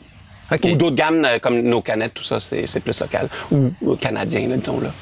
chose qui m'a qui m'a vraiment inspiré parce que c'est beau là tu sais le parcours ok euh, là on lave des planchers on part pour votre couple là tout ce beau build up là va bien et là on pourrait dire bon parfait le gars ça roule sur des roulettes c'est facile tout va bien on le sait bon que c'est pas nécessairement facile mais bon ça va bien là arrive fameuse pandémie et tu décides de te pas juste sortir un livre mais de, de te recycler de spinner ton affaire en créant des produits sanitaires Ouais, Comme- ouais. euh, on, est, on a tous eu la même réalité euh, au tout début de la pandémie. Puis euh, je, trouvais ça, je trouvais ça quand même assez spécial qu'on n'ait pas de, assez de produits pour, pour le Québec. Parce que tu as vu qu'il y avait, il y avait une demande. Ouais, il y avait, il y une pénurie, surtout. Il y avait une pénurie. Et puis nous, c'est au tout début, là, c'est 5-6 jours après le début de la pandémie, j'ai eu le, j'ai fait le déclic, je me suis dit, ah, je savais même pas si c'était de l'alcool, moi, euh, le purel. tu sais, j'étais pas vraiment consommateur de ça avant. Maintenant, c'est toi qui me l'as appris, là. Ben, parce que c'est qui qui Ah, achetait ouais. avant, tu sais, du purel puis regardait les ingrédients, tu sais? C'est comme, bro, ça désinfecte ou pas, là, tu sais? Est-ce que lui, il pue ou il sent bon? Ouais, c'est ça. Mais même avant, ça sentait juste tout bon. Fait que, euh, puis avant, ben, tout comme maintenant, je me lave les mains du savon, point final. Exact. Mais euh, quand j'ai réalisé que c'était de l'alcool, man, j'étais comme, je peux pas, pas rien faire. En plus, Sainte-Justine était euh, à sec. Les SAQ étaient à sec. C'est deux partenaires, en quelque sorte. Sainte-Justine fait partie de ma vie. Puis, puis la SAQ, c'est nos partenaires euh, euh, extrêmement importants pour nous. Donc, j'ai eu l'idée de, développer une recette, plusieurs recettes d'ailleurs, mais de développer du désinfectant pour les mains. Et puis, euh, quelques dix jours entre l'idée et notre premier envoi. Mais là, il faut trouver des bouteilles trouver des, imprimer des, faire des étiquettes, imprimer des étiquettes, trouver la recette, avoir la- la- l'approbation par Santé Canada, euh, acheter les ingrédients. Sais, c'est pas le même, comme en 10 jours, encore une fois, c'est comme le livre. C'est fou, là. Puis on a réussi à envoyer ça. Euh, notre première production, c'était de 4000 litres, 2000 litres à Sainte-Justine, 2000 litres à, à- à la SAQ. Et puis on a fait des millions de lingettes désinfectantes aussi au fil, de, euh, au, au fil des mois qui ont suivi. Encore une fois, une demande d'un de nos partenaires qui étaient dans la merde. Puis je- comme, quand je vois quelqu'un qui est dans la merde puis que je pense que je crois que peut-être je peux aider, je suis le genre de gars qui, ah, OK, j'arrive. Ouais. Fait que puis quand j'ai une idée, ben là, il faut que ça, ça se réalise. Fait que là, euh, euh, puis là, on s'est réveillé. Puis écoute, euh, on a dû produire euh, 600-700 000 litres de désinfectant pour les mains. Eh, c'est gros, là. C'était énorme. On était deux avec Pierre-Alexandre, Magali aussi au bureau qui nous a beaucoup aidés, mais on aurait dû être 20. On était trois à faire ça. J'osais pas déranger mon équipe parce que C'est que la division alcool ouais, c'est ça. sais, C'était mais- comme, on a lancé six produits pendant la pandémie. nous. Mais nous, c'était déjà prévu à avance là. Ouais, exact. Ça faisait partie comme, ça faisait partie. Fait que là, je pouvais. Ils étaient déjà. C'était compliqué pour eux lancer des produits genre ouais on va faire tous les festivals il y a pas de festival ah ok tu sais? Fait que là tu sais tout refaire nos plans nos plans tu sais en rétro-pédalant puis là euh, j'ai des commandes de 18 roues de, de désinfectants euh, des, des, des vannes de 18 roues remplies genre puis c'était juste des services essentiels. Tu sais, si c'était pour un magasin de chaussures, disons, là, bon, j'aurais dit non, mais là, c'est un hôpital qui t'appelle. Ouais. Je me sentais cheap de. Ah non, on va pas le faire. Une motivation de, de Fait que, plus. tu sais, ouais, c'est ça. En vendez-vous encore? Non, non, non, non, non. Fini, non, ça, là. vraiment euh, le, le, le temps d'un moment, quelques mais ça a duré presque un an. Et pendant ce temps-là, par curiosité, c'était-tu plus payant à vendre ça ou de l'alcool? Non, euh, l'alcool? ben, c'était moins payant. Nous, on n'a pas fait une scène avec ça. On a même perdu de l'argent parce que j'ai refusé Ah, ouais. euh, monter le prix. Euh, moi, c'était le prix que c'était avant la pandémie qu'on le vendait. Ouais, je t'avais entendu parler de ça par, par rapport au prix que tu aurais pu vendre plus Ah, cher. man, J'aurais pu faire une fortune. Et pour qu'est-ce qui t'a arrêté de ça? Faire une fortune sur le dos des autres en temps de crise, je trouve que c'est rapace. Ouais, clairement. Là. Je sais que j'ai rien contre l'argent, j'aime l'argent, mais j'aime l'argent fait humblement Ouais. et fait euh, méritoirement. Et là, tripler le prix du désinfectant pour les mains quand c'est un hôpital qui... Le staff des hôpitaux qui travaille comme des chiens, surtout ces dernières années, Ouais. c'est pas moi. Et ça, c'était instinctif, comme il y avait même, ça ne t'a même pas passé dans l'esprit de faire comme, ouais, peut-être qu'on pourrait. Impossible. C'était trop un bris de valeur de, de Mais faire de ça. l'entreprise aussi. J'aurais dit à mon euh, chef de finances, euh, OK, ça va être trois fois le prix. Il aurait cru que j'étais un trou de cul, puis il aurait eu raison. C'est comme, man, c'est une crise. Ouais. C'est- Si, si ceux qui peuvent se permettre d'aider n'aident pas, on est dans la marde. là. On va se le dire. Tu sais, non, non, non, moi, c'est condition sine qua non. Mais c'est un, c'est un bon geste. Mais de l'autre côté, est-ce que tu vivais bien avec le fait que pendant la pandémie, des gens se retournaient vers l'alcool? Pour, pour, se, pour se, se remonter le moral parce que Euh, Ouais. la vente d'alcool a grimpé? là. Ouais, de- tout dépendant des produits, c'est intéressant ce que tu dis. C'est vraiment pas tous les produits qui ont grimpé, notamment euh, incluant dans nos portfolios. Je te dirais que nous, c'est des produits vraiment de qu'on appelle dans une catégorie premium. Si tu veux te saouler, il y a des produits beaucoup moins chers que, que, que les nôtres. C'est clair. Euh, cependant, effectivement, on a une responsabilité en tant que producteur d'alcool euh, de, de, de réitérer à maintes fois que, que c'est un produit à prendre avec modération. Ouais. hein. Pas juste la pub qui dit ça, c'est vrai. Et c'est d'ailleurs pour ça aussi, c'était notre réponse euh, à tous ces excès-là, qu'on a dit Hey, pourquoi on ferait pas du sans-alcool? Offrir la même expérience, sais, mais en version sans alcool. Et c'est né d'avoir vu que Oh merde, tu sais, c'est euh, le monde ils, ont allé un temps certain là, pendant la pandémie. Ouais, exact. Donc tu sais, c'est toujours action réaction action réaction action réaction. Nous on, on- on milite pour que ça soit c'est ton moment quand tu prends un verre, ben c'est ton choix, avec ou sans alcool. C'est pour ça que nos produits alcoolisés sont exactement les mêmes que nos produits sans alcool. Tu sais, c'est- Ok. ça goûte la même affaire. là. Nos canettes, c'est- des produits en canette. Toutes nos prêts à boire à, à base de Romeo's Gin se font avec alcool à la SAQ et sans alcool euh, partout là, à travers euh, le réseau. Donc euh, ouais, c'est c'est c'est quand même cool ça comme euh, comme approche. Puis j'aime beaucoup. J'aime ça. Puis ça répondait aussi à mes besoins. J'ai 41 ans, j'ai trois enfants, je me lève très tôt, j'aime ça. Tu sais, la semaine, je préfère pas boire ou boire du sans-alcool ou moins boire que toujours prendre de l'alcool. Ouais. Et, euh, et donc, ça répondait à mes besoins aussi. Et puis beaucoup, beaucoup de tous nos produits répondent à des besoins que j'ai vécu à un moment donné. Je sais pourquoi je le ferais pas. tu sais. Si moi j'en ai eu, si moi j'en ai besoin, des millions de personnes en ont besoin. Tu sais, je suis pas euh, unique au monde. Là, Je te suis. Alors euh, voilà. Comment vois-tu justement ce point de vue-là de l'alcool? Est-ce que tu trouves que parfois l'alcool peut être un frein dans ta vie autant tu sais, performante d'entrepreneur ou est-ce que ben, tu prends un verre le lendemain, peut-être que les idées sont moins claires ou Non, parce que j'arrive à contrôler ma, ma consommation. Hein, Quand ça devient une problématique, là, c'est C'est autre chose, C'est ouais. autre chose. Euh, non, parce que euh, je suis pas. Euh, je suis pas un gros buveur. Là. Moi, je, suis, euh, je suis un buveur. Euh, euh, comment je pourrais dire, tu sais, quand je mange, je prends un verre de vin ou deux, mais tu sais, comme, je vais pas bouteille, là. Sais, euh, je, je, je ressens pas le besoin, Dieu merci. J'arrive à me contrôler, Dieu merci. Et puis, euh, je fais attention, à 41 ans, euh, la vie avance, là, il faut que tu fasses attention. Ouais. Il faut s'investir. L'entrepreneur, la première chose qu'il vend, c'est lui-même. Et puis, le fait de faire attention à ma santé, euh, donc de ne pas aller dans l'excès d'un à gauche comme à droite, ben ça, c'est un investissement que je fais envers moi-même. Alors, Tout à fait. euh, Tout à fait. ouais. Puis tu réussis à bien faire ça et ça, ça te donne évidemment bon, de, de l'énergie parce que si euh, Ben tu vidais ta bouteille jusqu'à... ouais, le lendemain, disons, t'as moins d'idées, là, tu sais. ou des idées ouais, différentes. ou t'as pas des bonnes idées, ouais, c'est ça. Et euh, tu as dit que tu as trois enfants. Ouais. Je t'ai déjà entendu dans une interview dire que ta valeur numéro un, ou, ou après, Ouais. dans ton top 3, c'est justement la famille. Non, absolument. Euh, comment tu gères ton temps? Euh, ben, je, je sais pas si je le gère. Euh, je, je fais ce qu'il faut faire. Euh, Mais c'est quoi ce qu'il faut faire, selon toi? le mieux que je peux. euh, j'ai pas de recette. Euh, la conciliation travail-famille, je crois que c'est, il y en a 8 milliards parce qu'il y a 8 milliards d'humains. Ouais. Euh, je crois que c'est tout un chacun. Je te dirais que j'ai énormément de coups de culpabilité bien souvent parce que euh, je suis pas à la- ben là Dieu- avec la pandémie. euh, Mon fils Raphaël, le plus jeune, deux ans, je l'ai vu tous les jours de ma vie.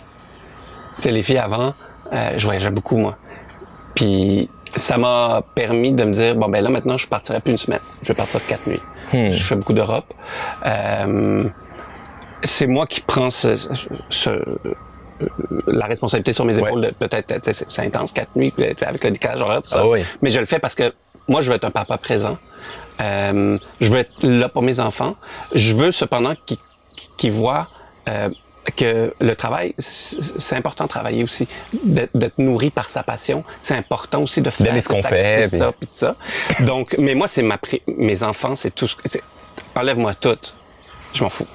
Mes enfants, c'est ma vie. Je suis tellement en amour avec euh, euh, ma famille, puis de les voir grandir, puis de les voir se poser une question, puis de les voir devenir des humains. Ouais, Je dis ouais. souvent ça. Tiens, on dirait un humain. Tu sais, ma femme comme, ben, c'est des humains. Puis les- non, non, non, Tu comprends pas, là. Ils deviennent. c'est malade, tu sais. Ouais. Mais euh, tu fais pas de tu, sais, tu, tu- fais pas de beurre de peanuts sans, sans, sans plusieurs euh, sans, sans écraser les peanuts à droite à gauche puis mon temps euh, des fois tu sais je- il y a des fois où je suis pas là le soir euh, pendant deux trois jours de suite Mais tu te considères Ça, ça comme me- étant présent? très présent Et que dirais-tu à quelqu'un? Parce que, tu sais, il y a des gens qui ont des enfants, mais c'est ça leur excuse pour faire ce qu'ils savent qu'ils doivent faire, que ce soit un projet d'affaires, que Ouais. ce soit entamer une perte de poids, bref, un objectif. Moi, je pense que tout le monde a des- objectifs, mais il y a beaucoup de gens qui utilisent ça comme excuse, puis leur justification va être « Ouais, mais la famille, pour moi, c'est une valeur très importante. » C'est pour ça que j'ai commencé à m'entrer de jeu en me disant « Ben toi, c'est ta valeur importante, mais ça t'empêche pas de réussir. Non, non, non, non, non, c'est ça. Euh, c'est parce que je crois que euh, des fois, encore une fois, chacun sa recette, mais je crois qu'on mélange. Euh, c'est pas parce que je suis pas là euh, un soir ou que je suis moins présent que quelqu'un d'autre que euh, je suis pas aussi présent. Tu sais, il y a la présence aussi quand tu es devant ton kid puis que t'es pas sur ton iPad. Ça, c'est important. Il y a aussi l'importance de juste avoir des discussions avec tes enfants. Même si ça retourne en rond bien souvent. c'est pas grave. C'est pas grave. on, leur parle. Il y a euh, des petits gestes, essayer de faire comme là, j'amène Victoria à, gar- à- au camp tous les matins, et puis euh, je la laisse faire le, le 100 derniers mètres tout seul. Tu sais, je teste, puis je suis caché derrière l'arbre, là, c'est clair là. Puis euh, euh, je l'aide à devenir une femme forte ou Raphaël un homme fort, indépendant, euh, fier, qui a des responsabilités. Moi, c'est- le plus beau rôle que, que j'ai au monde.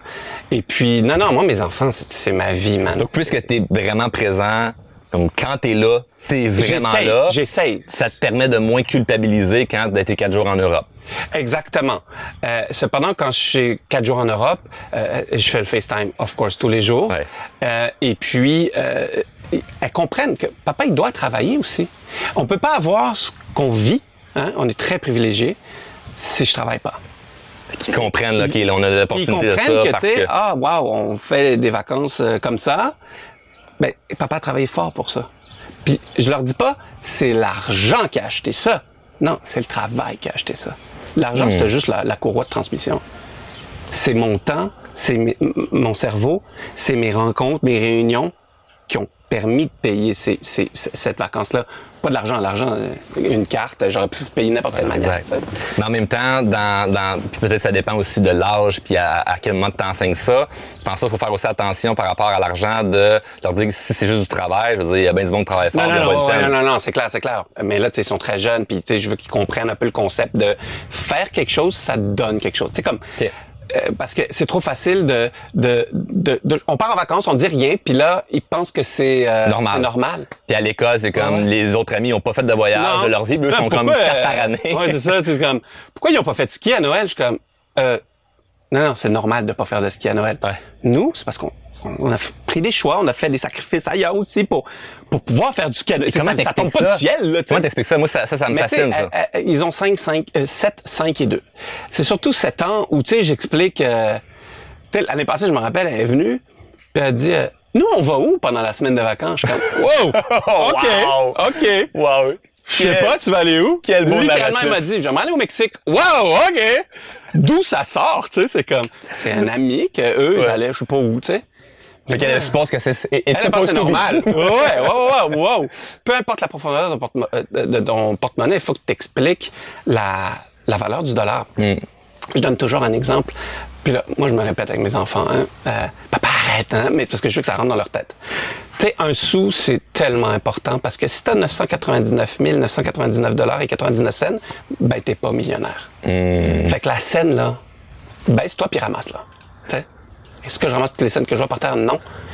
Mais Je comprends le geste, la, la- la philosophie derrière, Puis ça se travaille, man. Ça, je- le pire truc qui pourrait m'arriver dans ma vie, c'est que j'ai des enfants gâtés.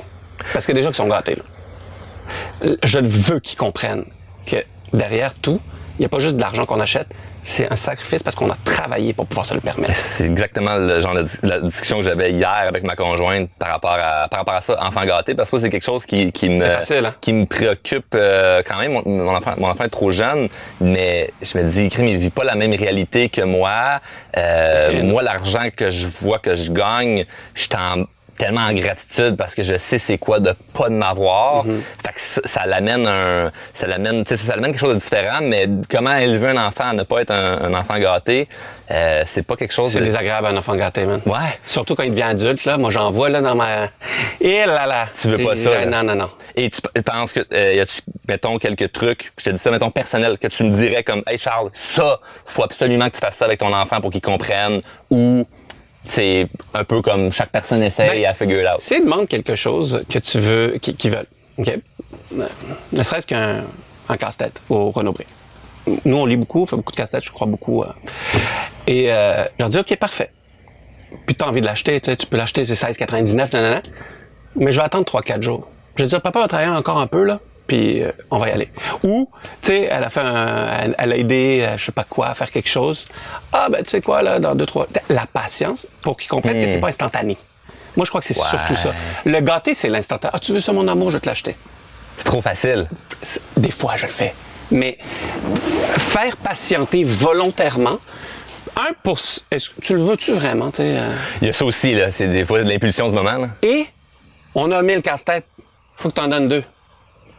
Oh, là tu t'enseignes en même temps le partage. Ben, ah mais non mais je veux pas les donner. Ah t'es un peu là. On Ben, alors, quelque c'est-à-dire, chose. t'as pas, t'es, t'es de, tu sais. Ah. C'est nouveau? comme- Tu sais, c'est... Puis, puis nous, on, on, on redonne beaucoup à... Tu sais, on a eu trois enfants très serrés, fait que j'ai énormément de trucs d'enfants. Et Dieu merci, à- dans l'entreprise, il y a plein d'enfants là, à droite, à gauche qui naissent. Fait que, tu sais, on, on redonne à toutes nos, nos... On fait tellement attention à nos affaires en plus. Puis c'est cool aussi de se, se, se prêter les- les, trucs. Tu sais, le, euh, le troc euh, entre amis, tout ça, c'est vraiment le fun. Ouais. Tu sais, c'est... euh, c'est pas parce que tu as de l'argent que tu dois dépenser. Tu sais, comme. Je crois qu'il y a une fausse croyance que le monde pense que, tu sais, quand, quand t'es plus. T'es, t'es mieux nanti que d'autres, que tu dépenses comme un malade. Pas nécessairement, pas nécessairement. Et comme- les- un dollar, c'est un dollar, hein, pour tout le monde. C'est la même valeur. euh, euh, tout à fait, mais c'est pas la même perception. Exactement. Euh, Nicolas, avec et sans argent, c'est quoi la différence? À rien. Ça t'a rien changé? Pff, à rien. À rien. Demande à mes meilleurs amis. À rien. Rien. Rien. Peut-être un peu de stress de moins. Parce que... Ça l'achète quand même une certaine Ouais. paix d'esprit. De... Mais en tant que Nicolas, rien. Après, en tant que je me facilite la vie quand je voyage, puis disons, je vais en classe affaires, oui. Mais ça, c'est pas Nicolas, c'est ça me permet de me faciliter la vie. Ouais. Puis quand justement, quand je vais quatre jours en Europe, ben, parce que je dors dans l'avion, tu sais? Ouais, Ben, je vais m'assurer de dormir dans l'avion. Ouais. Fait tu sais, c'est comme. Mais euh, non, ça, ça, ça a absolument rien changé. Ça, ça, se- ça me surprend ça parce que moi, j'ai tellement de gens que je rencontre euh, puis c'est des fois les gens ils écoutent puis ils s'attendent à ah, va ça il a changé pour le pire là tu sais là, Ouais, on, aime cette affaire là puis des fois les gens qui vont dire j'ai changé pour, pour pour le mieux Je te dirais que je suis plus économe depuis que j'ai de l'argent que quand j'avais pas d'argent parce Ah, que ouais. je sais c'est quoi pas avoir de l'argent. t'as-tu peur d'en manquer? Non. Non, non, non. Mais j'oublie pas. Ouais c'est ça Hein, Je me souviens, moi, c'est pas juste ma plaque. je m'en souviens. C'est pour ça aussi que j'ai écrit mon premier livre et c'est pour ça aussi que je, je- je reparle souvent de Saint-Justine. Je veux pas oublier. Puis j'ai écrit mon premier livre, j'étais un illustre inconnu, j'avais 34 ans, mais je venais d'apprendre que euh, euh, ma femme est enceinte de notre première Victoria. Donc il y a 8 ans, 7 ans, 8 ans. Et je me suis dit, je veux pas oublier les détails. Parce que je sais qu'elle, bon, quand elle va le lire, elle aura 15 ans, là. Fait que, tu sais, il y aura eu un 25 ans, ben, 23 ans de...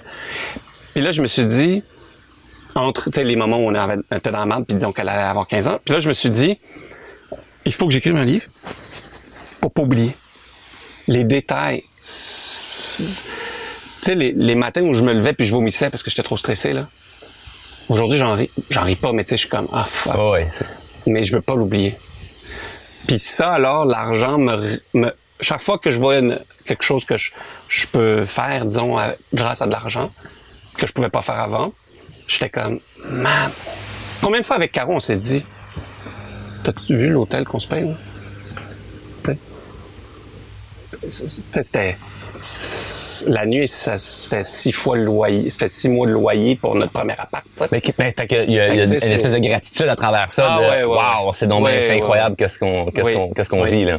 Ah oui, oui. Puis t'es toujours le pauvre de quelqu'un. Ben, ça, c'est Ouais, la ça, bataille du. euh, Mais ça, c'est un contraste que, ben, je sais pas pour toi, mais moi, j'aime ça. Ben oui. De, de- de parler à quelqu'un, faire comme, oh, OK, on n'est plus, parce que des fois, dans ton environnement, tu peux être le, le, le- celui qui a de l'argent, puis là, tu parles à quelqu'un d'autre, puis tu fais comme, oh, OK, finalement, non. Ça, Puis je crois que le monde qui regarde ceux qui pensent qu'ils ont de l'argent ont beaucoup plus de, de réflexion sur ça que la personne qui a de l'argent. ouais, elle se pose même pas la question. Mais non, tu sais, à un moment donné, pas la question. ouais, c'est pas ça qui définit. Ben, ça définit pas qui tu point, es, c'est ça, c'est Ben non, ça. non, ça, ça change C'est ça. tellement rien. Donc, euh, Mais parce qu'il y a une espèce aussi de hiérarchie que les gens aiment se, se mettre Ça, c'est de clair. OK, lui, il a plus, on se met dans le même. Fait que là, c'est comme Ah ben finalement, c'est vous, c'est pas tu. Puis c'est quoi de l'argent? tu sais? C'est- c'est- C'est-tu avoir euh, 700 000 dans ton compte Interac ou euh, 40 millions? C'est la définition pour tout le monde, là, tu sais. Tu l'as-tu en immobilier ou tu Ben, C'est l'as en, ça. Puis il y en a qui, qui- ont l'air bien riches, qui ont pas une scène. Il y en a qui ont l'air pauvres, qui, ont- qui sont fucking riches. Tu sais, c'est... Et comment tu vois le fait que c'est tabou, mettons, sous- un peu plus au Québec de parler d'argent? Ben, c'est dommage parce que ça freine, ça freine beaucoup euh, tout ce qui est l'environnement, même le, le chien d'accord. Euh, euh, lui, il est riche, lui. Ah. Euh, il- ça freine euh, tout ce qui est le, le- le goût de la prise de risque entrepreneuriale. Parce que, tu sais, si euh, on n'a pas des personnes qui sont ouvertes avec le fait que c'est correct de rater en affaires, là, d'avoir un échec, donc de Ouais. perdre de l'argent. Ouais. Tu sais, ça fait partie du chemin.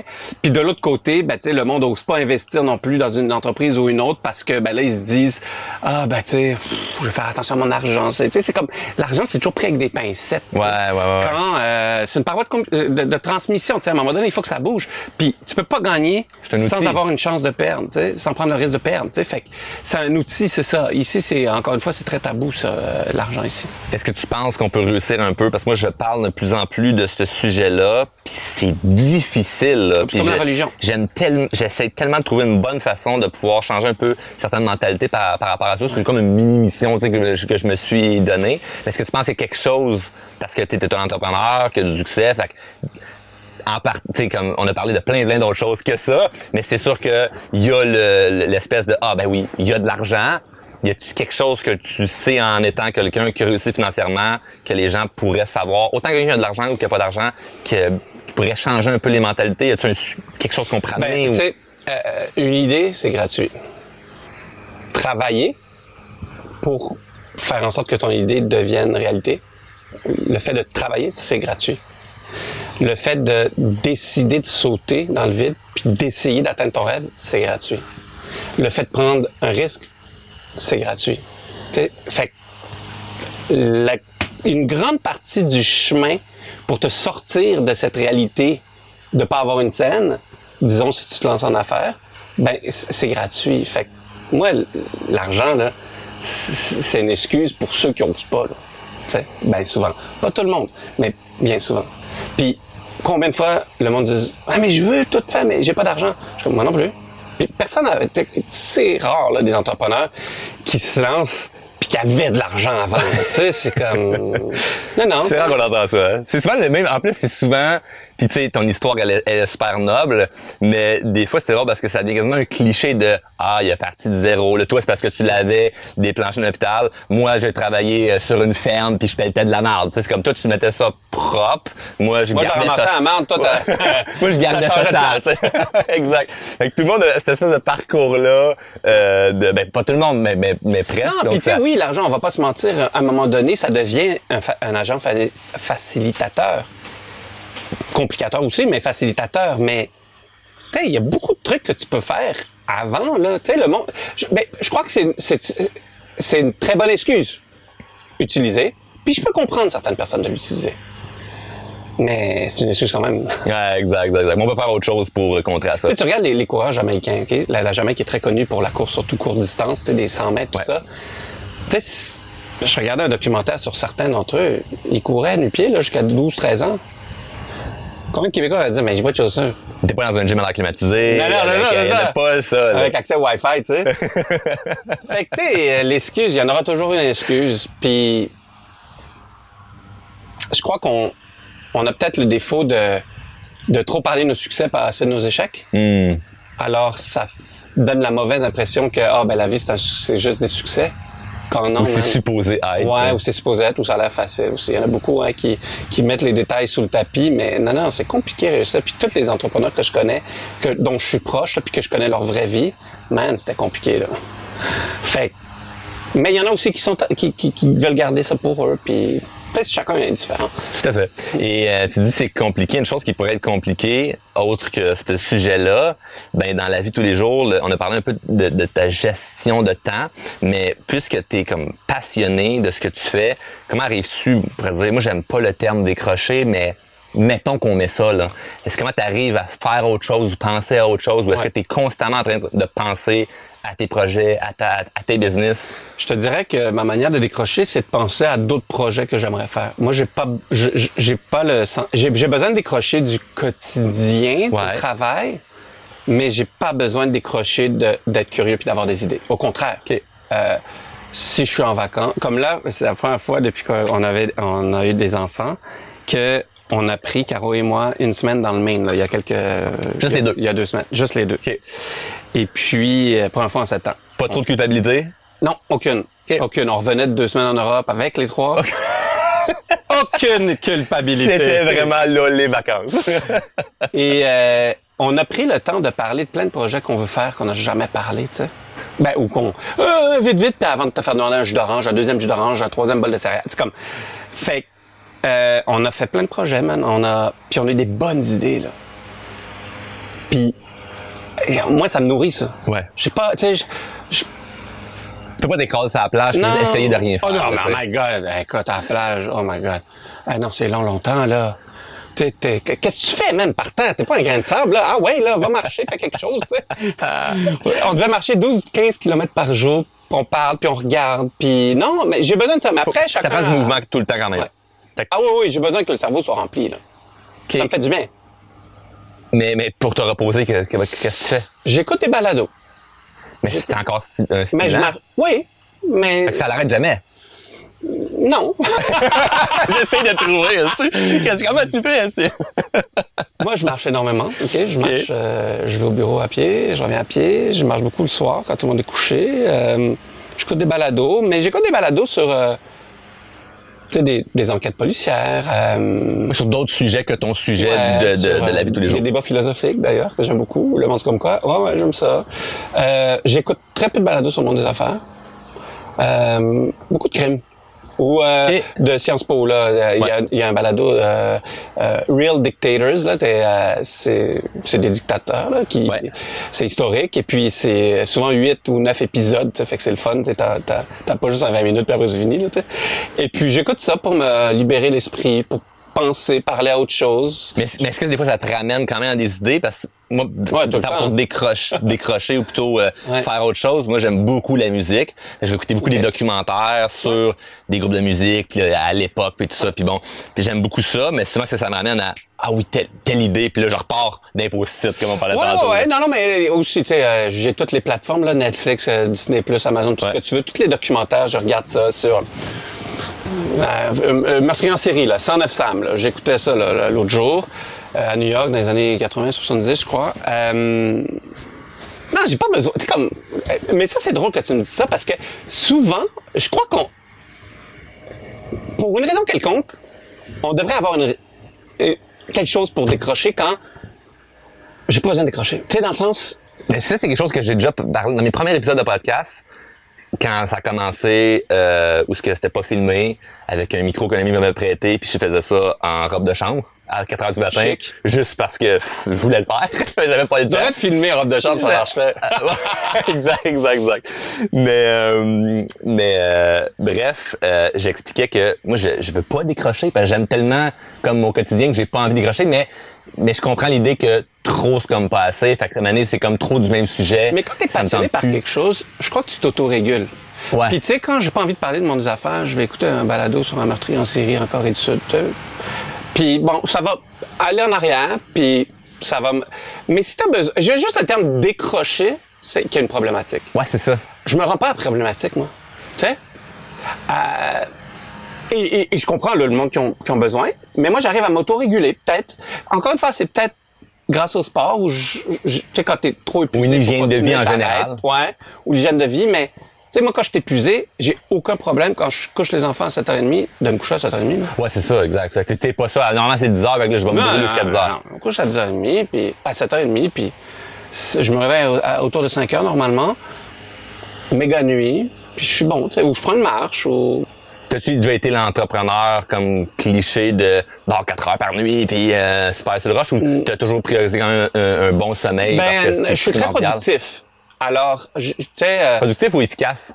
euh, les deux OK. les deux Euh, C'est pas la même chose? Non, mais euh, je peux faire beaucoup, puis je peux faire beaucoup euh, de bon travail, selon ma, ma définition de ce que j'ai besoin de faire. Donc, j'ai pas besoin de rester jusqu'à 10 heures du soir au bureau. Là. Mais de toute façon, je voudrais pas. Mais Parce que j'ai des enfants? tu sais sûrement comme moi qu'il y a beaucoup de gens qui Oui, oui, se... le- la, la, la fameuse, euh, c'est comme, euh, ça- c'est un peu aussi comme euh, lâche tout et pas de plan B puis lance-toi en affaires. Moi, je trouve que c'est la pire euh, erreur. Quel entrepreneur n'a pas de plan B, man? C'est le but d'être en affaires, c'est de voir les coups venir. Et, et deux, euh, ah moi, je dors juste deux heures, je travaille tout le temps. Tu dois mal travailler, mon homme. Ah, c'est ça, tu c'est c'est euh, trop, là. C'est trop, là. Un vrai 8 ou 9 heures de travail Efficace. efficace. Il y a pas de, ah, t'as un peu là, je vais aller sur TikTok. Déjà là, ou je ouais, vais- ça, c'est ça. Trois cafés, pisse huit fois. y- eh, ouais, c'est sûr que t'avances pas. Ouais. Moi, quand je rentre dans ma bulle, je rentre dans ma bulle. Euh, ah non, non, non, non, non, c'est clair. Mais ça, c'est, il faut que tu te donnes une, une, euh, comment je pourrais dire, une, une, euh, une routine. Il faut que tu t'imposes aussi. Tu sais, comme moi, j'écris depuis sept ans dans les affaires, toutes les semaines, 351 mardis de suite. Tous les dimanches, je l'écris. J'ai déjà été hospitalisé un dimanche, je l'ai écrit. Je suis dans l'avion, je l'écris. Ma femme accouche, je l'écris. Ça a l'air dictateur, mais c'est parce qu'après, si j'ai- pas des règles comme ça, man. Mais parce qu'il y a trop d'imprévus. C'est ça. Il y a trop d'imprévus, il y a Fait trop d'affaires qui est-ce que je l'écris à 7 h du matin, à 13 h? Euh, souvent, je l'écris pendant que les filles sont à la piscine avec ma sœur. Bon. Là, on a un petit trou, là. Ouais. Euh, c- je l'écris. Fait que quand ça devient, quand t'as pas le choix de le faire, man, est-ce que j'aime ça? Si tu te donnes le choix de pas le faire, tu le feras Faut jamais. pas se négocier avec toi-même, en fait. Ben non. Si tu m'as négocié de, ah non, Moi, je suis condition de... Moi, je l'envoie le dimanche. Je l'écris le dimanche, je l'envoie à ma maman. Elle corrige les fautes. Elle me l'envoie le lundi. Et euh, euh, les affaires, ils l'ont le lundi, fin de journée. Puis c'est publié le mardi. Non-stop depuis 351 mardis de suite. Wow, Ouais. quand même, hein. Non, c'est... euh, je deviens fou quand... L'été, il ferme deux semaines, là. là. Ouais. Je deviens fou. J'écris des chroniques, je leur envoie pas. Mais je les Parce que t'aimes vraiment ça, ben, là. tu sais, un, j'aime ça. Puis deux, non, non, je peux pas pas écrire maintenant. Je, peux- je me verrais pas pas écrire. Et est-ce que c'est eux qui t'avaient approché pour ça? Ouais, ou- ouais, suite au lancement de mon premier livre. Ils ont dit, ah, t'as une belle plume, tu sais. C'était l'entrepreneur à, à, À l'état pur, ouais. Et puis, euh, ils ont dit, est-ce que t'aimerais écrire une chronique? Je suis comme, ouais. Ils disent, ah, parfait, mais tu sais, il faudrait vraiment chaque semaine, je suis comme, t'inquiète pas, man, je me connais. Éthique de travail. Ouais, ouais, ouais. Parce que j'ai appris, en n'ayant pas d'éthique de travail dans le sport, à quel point c'est important. Ça donne pas des bons résultats. Ben, c'est le résultat de l'entrevue est, euh, selon moi, très satisfaisant. C'est mets, euh, gentil. 10 sur 10, je suis vraiment content. Génial, ma meilleure note à vie. Ouais, c'est ça. On n'est pas à l'école. ben, merci beaucoup. euh, Merci pour l'invitation. Bravo pour ce que tu fais. Je, je te disais tout à l'heure hors- honte que je t'avais découvert en quelque sorte comme Star Academy là, sur LinkedIn.